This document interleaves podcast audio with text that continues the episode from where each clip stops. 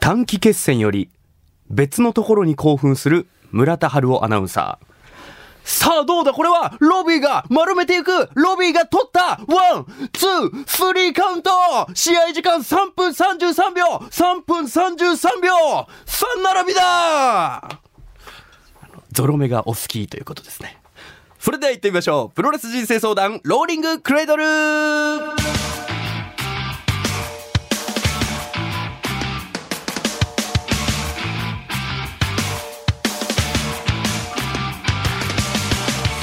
さあということで始まりましたプロレス人生相談ローリングクレードルなんとまさかの、えーこのポッドキャスト番組が地上波進出ということで1月1日の24時に放送させていただいているということでもう KBC がもう攻めに攻めているとそういう状況でございますさあそんな新年一発目になるんですけども、えー、元旦にふさわしい素晴らしいゲストのお二人に来ていただいておりますそれではすいません自己紹介をお願いしますはい、改めまして、新日本プロレス100年に一人の逸材、棚橋宏です。よろしくお願いしまよす。ろしくお願いします新日本プロレス、マスターワトです。よろしくお願いします。よろしくお願いしますよすごいちょっとっこれは来ましたよお正月からね。お正月から、いやーもうこの話が決まって、はいもう寝れない夜が続いてですね、僕は。本当にプロレスファンとしては、もうただただ緊張のこの期間だったんですけども、は今い日はすいません、わざわざ来ていただきまして。いやー縁起がいいですねありがとうございま1す日。から棚橋は演技がいいいですねやーいや、本当にもう、もうリスナーさんも喜んでらっしゃると思いますワけトど君も。もね、福男ですから。あ、なるほど。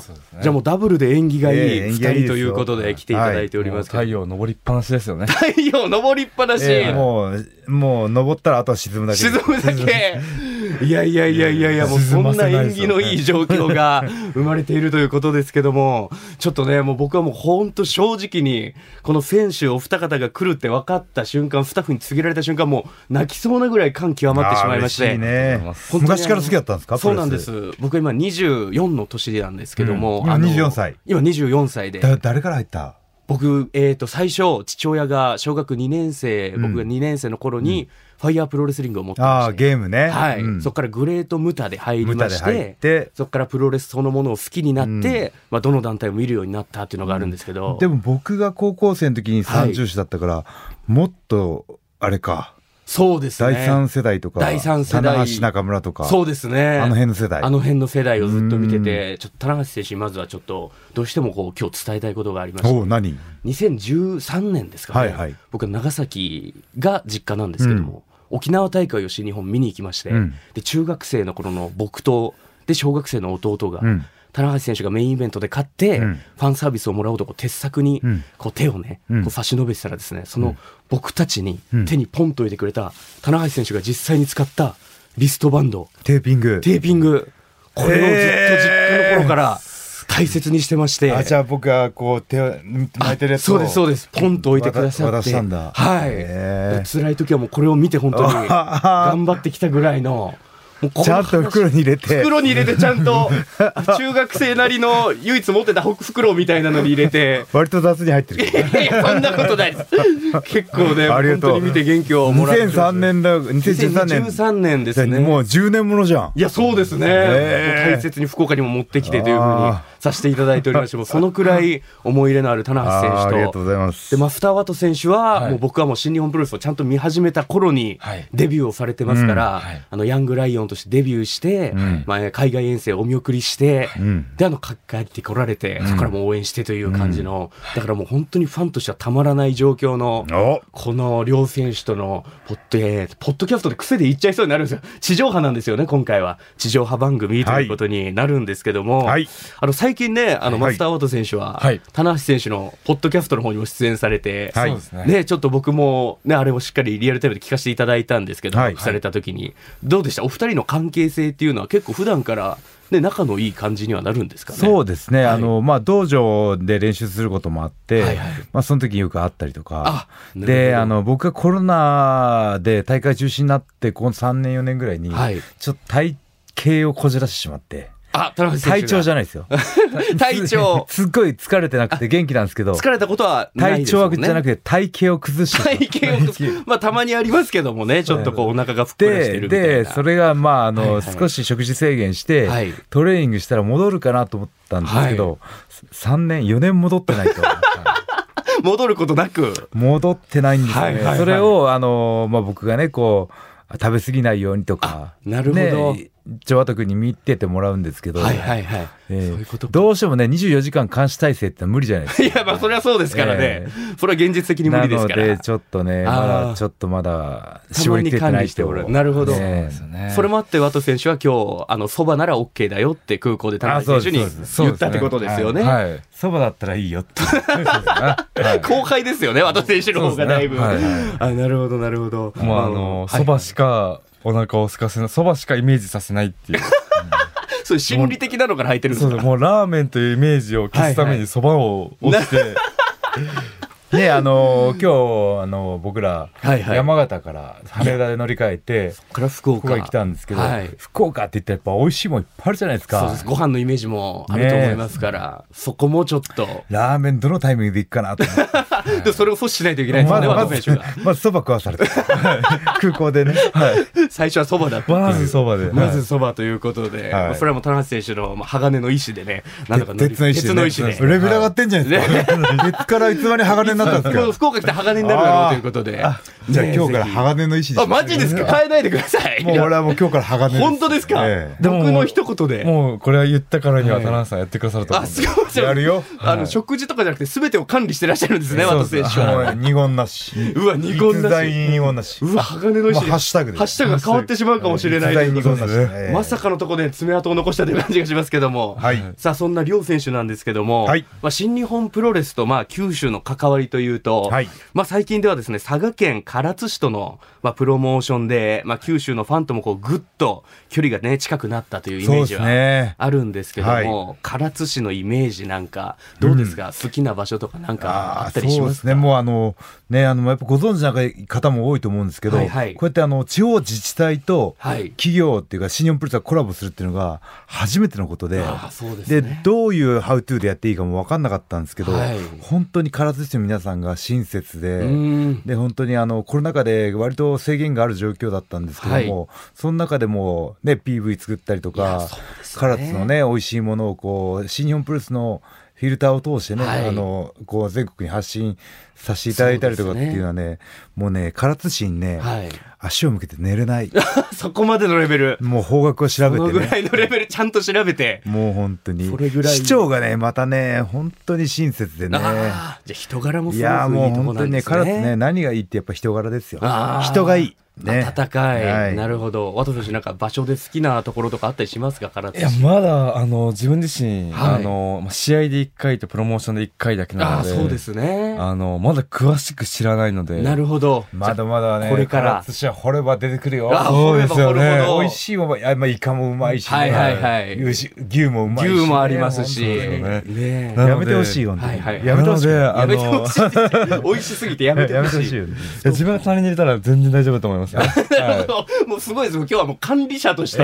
来ていただいて棚る。橋のね管あの体調管 理体型管理を体型体型管理を一手に引くって一いう手に引き受ける。はいもうこう見たらもうレスラーとマネージャーみたいな感じの。今年のね東京ドームの棚橋のこのどういうビジュアル出てくるかっていうのは、は全部後にかあ、かある全い、す部っごい責任重大ですよ全ね責任スがタイリストの仕事のような感じもしますけども、ワト選手チョイスで。そうなんですよね、まあ、そんなことありながらも唐津はもうちょっといい場所を自分は個人的に見つけたいなと思ってああ、なるほど。なんかこう、ひそかこう秘密基地的な、はいはいはいはいなんかこう自分だけ知ってるお店とか場所とかっていうのをちょっとこれから開拓していきたいなっていうのはあるんですよ開ね拓あるといいです思うよそれはメイねンどころだけじゃなく。じゃなく、はい、地元の人がしか行かない美味しい店とか絶対あるからねー対あると思うんそでうですすよね。はいまあそういうのもこれからね、またコラボが続いていく中で、はい見つかっていくかなというふうに思うんですけども。見つけたいですねはい。ということで今日は新春特番ということで、両選手にね、もう聞きたいことを、もうすべて、えもう聞かせていただきたいと思いますんで、今日はよろしくお願いいたします。よろしくお願いしますお願いします配信2年目突入こぼれる感情と無駄話てんこ盛りの30分ちょい「どうもラジオ」のポッドキャストは Spotify をはじめ各種ポッドキャストアプリなどで配信今年こそ何かしらで受賞します九州大会ですか何で受賞するんです何かで受賞しよう。さあということで改めまして今日は新日本プロレスから棚橋宏選手そしてマスターワト選手にお越しいただいておりますさあということでまずは、えー100年に一人の逸材棚橋宏選手に、はいちょっと聞きたいところをねちょっと深掘りさせていただこうかなと思うん掘でっすてけくだどさいよあありがとうございます、もう全て受けてくださるという、深いですよ腹筋の溝はあ 腹筋の溝、え腹筋の溝も深い今浅いかなあ今浅いとかいいんですよ見えるまで深いかもしれな い。すごい管理者さすが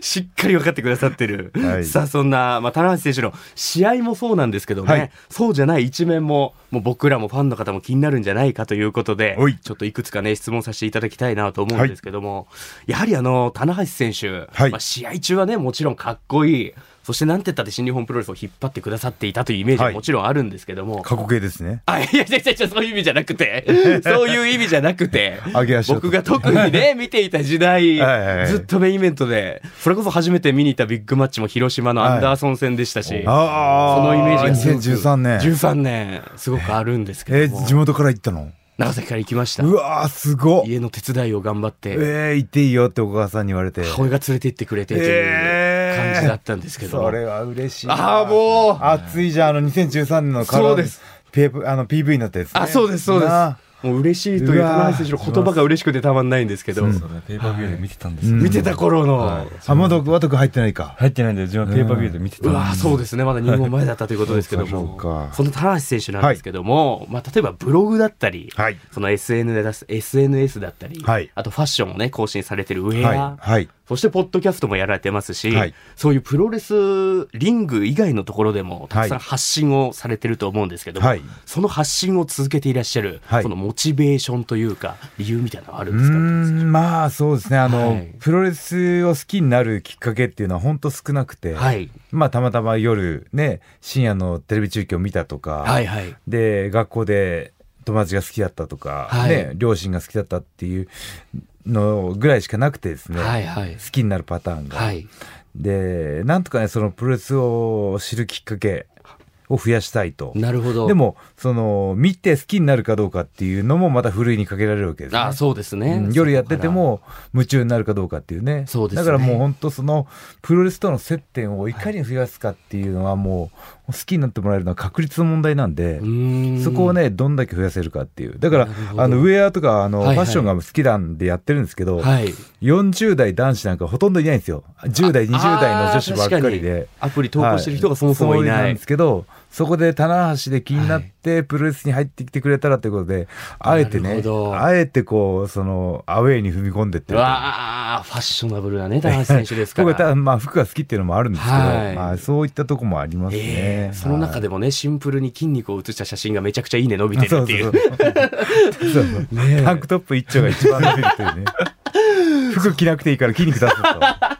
そういうところからもねね いろんなう層が入ってくるあ可能またや性ろうもかな またそろそろねえねえ、上がるのを楽しみにしていますけども、そんなね、だからメディアとかにも出てらっしゃって、まあ、多忙なね、はい棚橋選手だとは思うんですけども、はい棚橋選手はこう何をしている時が、うん一番こう自分にとってリラックスの時間になってらっしゃるんですかそうですね、まあ、はい子供と会ってる時間とあーか、なるほどね、飯食ってるあの娘と、ね、お茶しに行ったりとかうーんもあるんですけどやっぱね食べてる時かな。ええあ、ちょっと、ワト選手の眼差しが、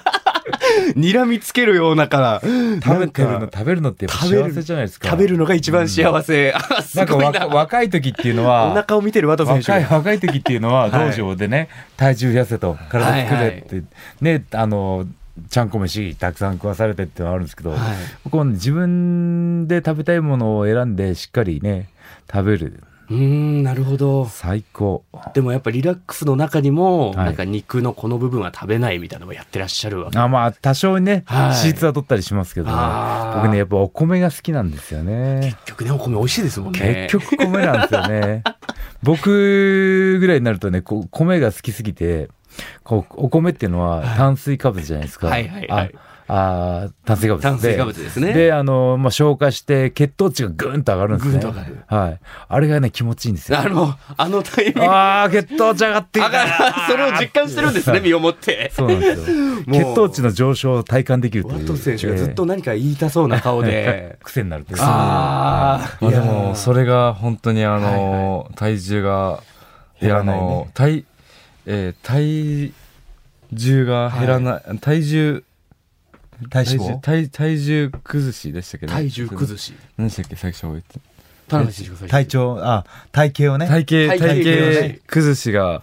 あのー進んでいる証拠なるほでどはあるんじゃないかなと思うんですよね今の発言が。はいいやーも言うわれねてますけ僕どもね本当にねずーっと安定した体型してって、はい。 2012年13年ぐらいにね筋トレ本も出してて、あ、そうですね。一材ボディの作り一方材っボてディいの作りう方。であれね日本全国の書店でサイン会やってはい尼、崎でもやったんですけど、はいはいはいその時に中学生のワト君がはい買って並んでくれてたんでそうだ来。てるんですよねすもうねファンとしてはい買いに来て。そう一材ボそうなんデでィすあだからあの一材ボディをものになってほしいんだよねはいなるほど。戻してほしいんです自分もあのしゃあの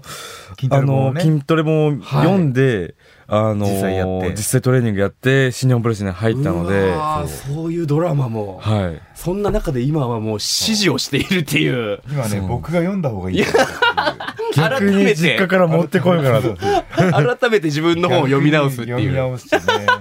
な るほど。そうじゃないとみんなはね、逸材ボディ嘘を読まされるってことになる んですよねそうですね。これを読んはいあでの本もねこうこう棚橋式にやったらこうなるよっていうね、はいはいえー確かに確かにあの本を嘘に振るわけにはいけないですから、ね、夢の印税生活は遠いなこれあんま言わないでくださいはい印税 これ生はで活もあのもう一回棚橋さんはがあそれを実行されたらいもう夢のあ確かに夢逸が材ボディの作り方があってあの逸材ボディの作り方女性版があって、はい第3弾だ第三弾逸材ボディリターンズがリターンズすごいなやしかもそのねどあの40代50代、はい60代やっぱりこう加齢とともに年齢があの体型崩れてくるあー同世代に向けてのアプローチ、なるほどなるほどやりますかリターンズが出る可能性もあるということでリターンズそうですねさえあーさあこれはもう楽しみなところですけ監ども監修和徳に入って監修マスターはと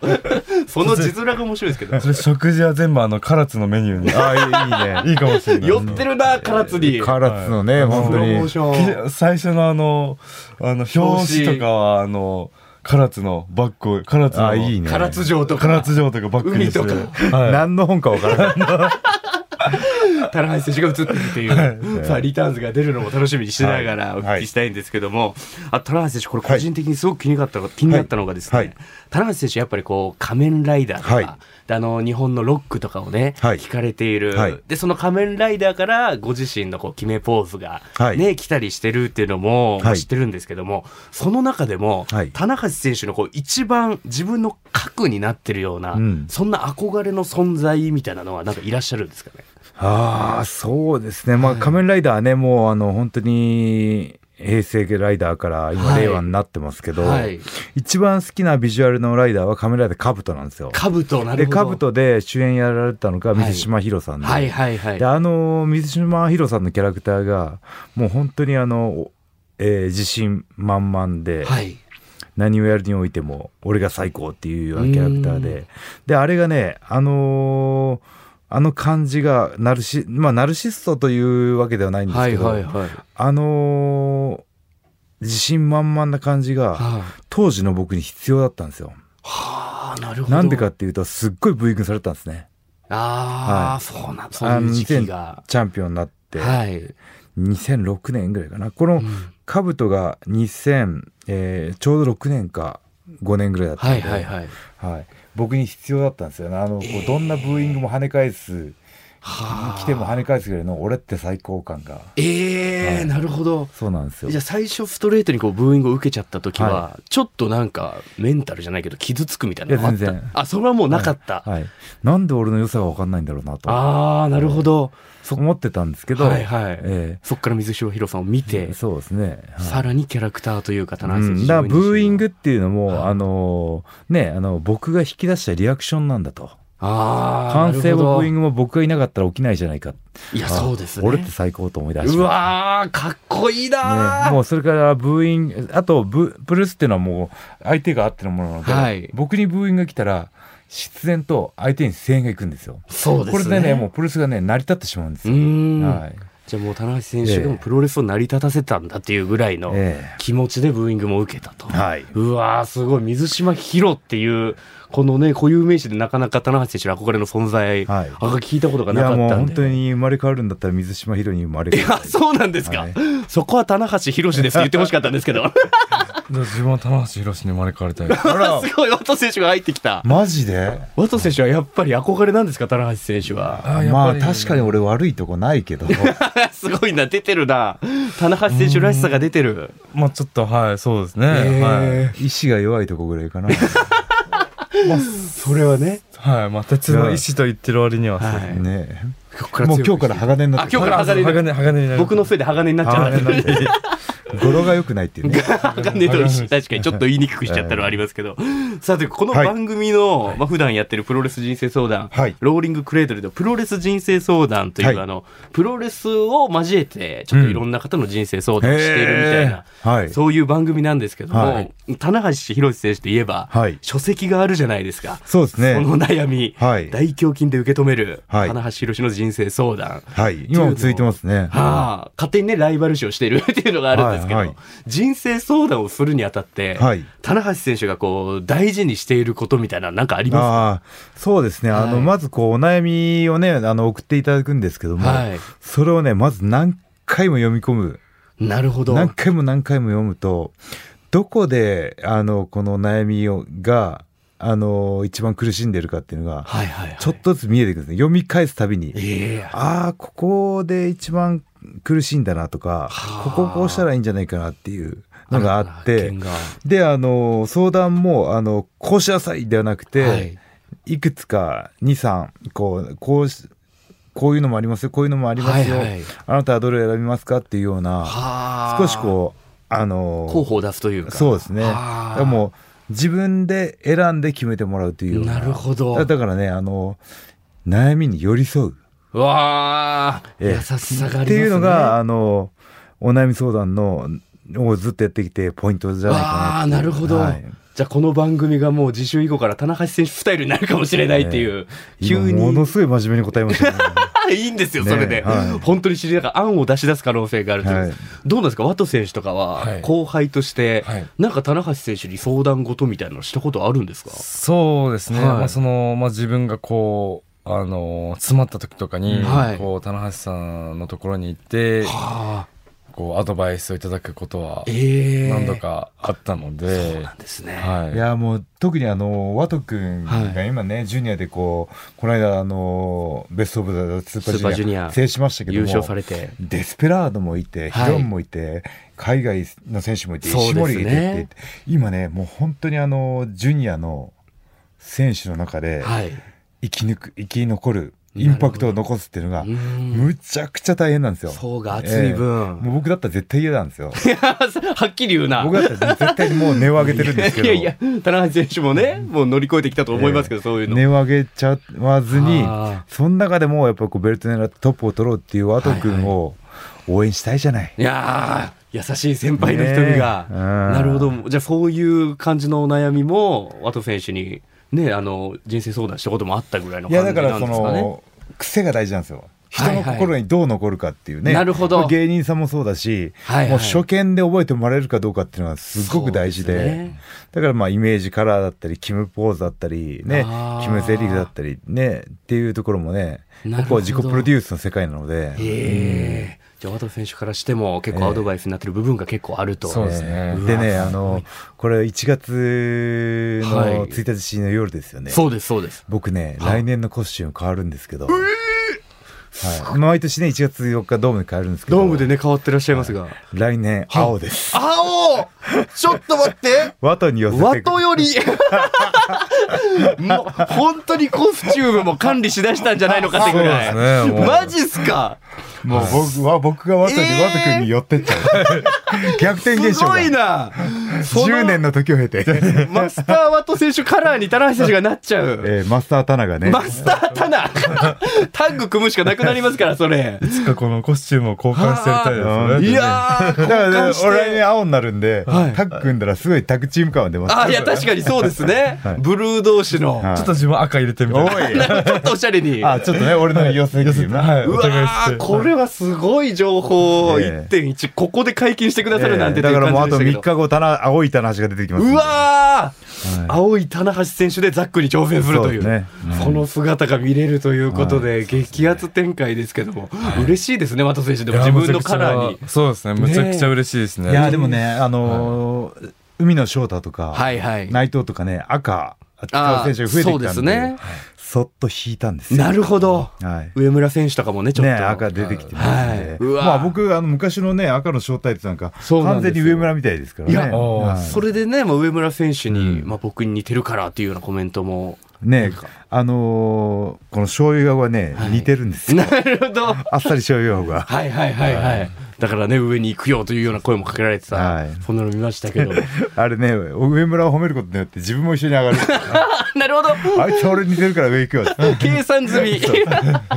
自分の言株を上葉げて言葉巧みにね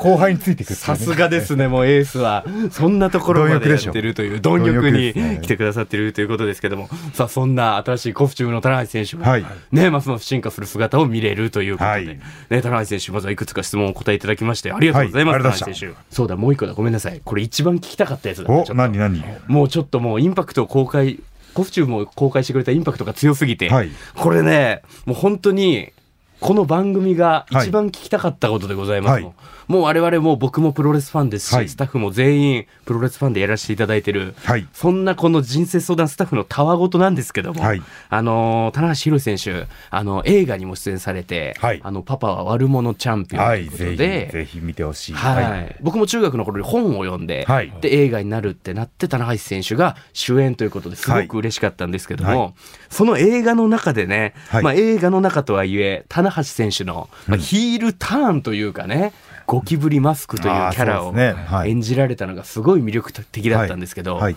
棚橋選手はやはりベビーフェイスのね、うんもういつも正義のヒーローというイメージがあるんですが、はいちょっとこのヒールになってみようみたいな、はいそういうのをちょっと考えたことはあったんうですけどー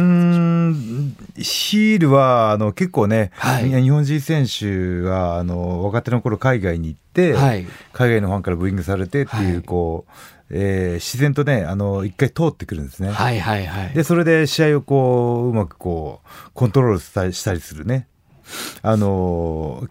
経験を積むんですけど、はいはいはい僕海外遠征行ってないので、そうですね、ずっとえー新日海外でブーイングはもらってないんですけど、はあ国内でももらっちゃったんでああ、そういうことか。国内で3年間もらったので珍しいパターンを経験された。 海外遠征に行く必要がなかったああ、なるほはどい。だからまああのいやヒールは、はいあのなんだろうなぜこうねあの、はい新日本プロレスの中でいいもんがいて悪もんがいてっていうか、はい。なるかっていうとみんな一番になりたいからなんですよ。なるほど自分がどういうとこに進んでいけばトップに取りやすいかっていうのを考えて、はあね、この正規軍がいいのかそれともロスイングがいいのか、はいバレットクラブがいいど自分がどこにいたらチャンスが来るのかっていうのを考えてるのではあなるほど僕がまだあのヒールに行ってチャンスが来るようであればはあ、そっちに可能や性るも。可能性はあるけどもはあ。ねえだから今はもう今の選択をされているというだけであって、そうすね今は後、い棚橋選手のまあレスラー人生の中で、そういう可能性もゼロじゃなあるい。かあゼロかな あそこはゼロだった。 そこはぶれないところがございましたけゼロどかなう。んうわあ、なるほど、なるほど。ワト君もゼロだと思うね。ワト選手どうですかそうですね、はいその経験として、はいもうやってみるのもありかなとは思うんですけど、はあでもやっぱりこうまあその本体ではいやはいはい。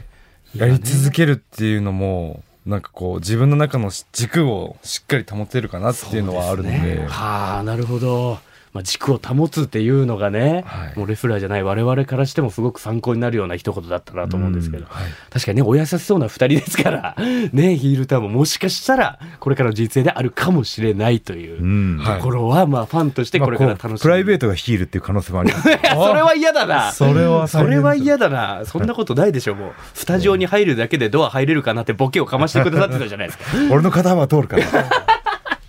いやいや、もうお二人のね、もう人柄の良さはずっと伝わってくるとは思うんですけど、さあ、まずは棚橋選手にお話をお伺いしました。ありがとうございます。ありがとうございました。さあ、ということで、ここからはもはや国民行事とも言える、俺たちの1.4、ベルクプレゼンツレッスルキングダムエンティーンイン東京ドームということで、えーこの番組のリスナーの皆さんも、現地観戦される方、すごく多いと思いますけども、どうしても行けないという方は、ぜひ、新日本プロレスワールドで配信をご覧ください。2024年の1月4日、東京ドームで開催でございます。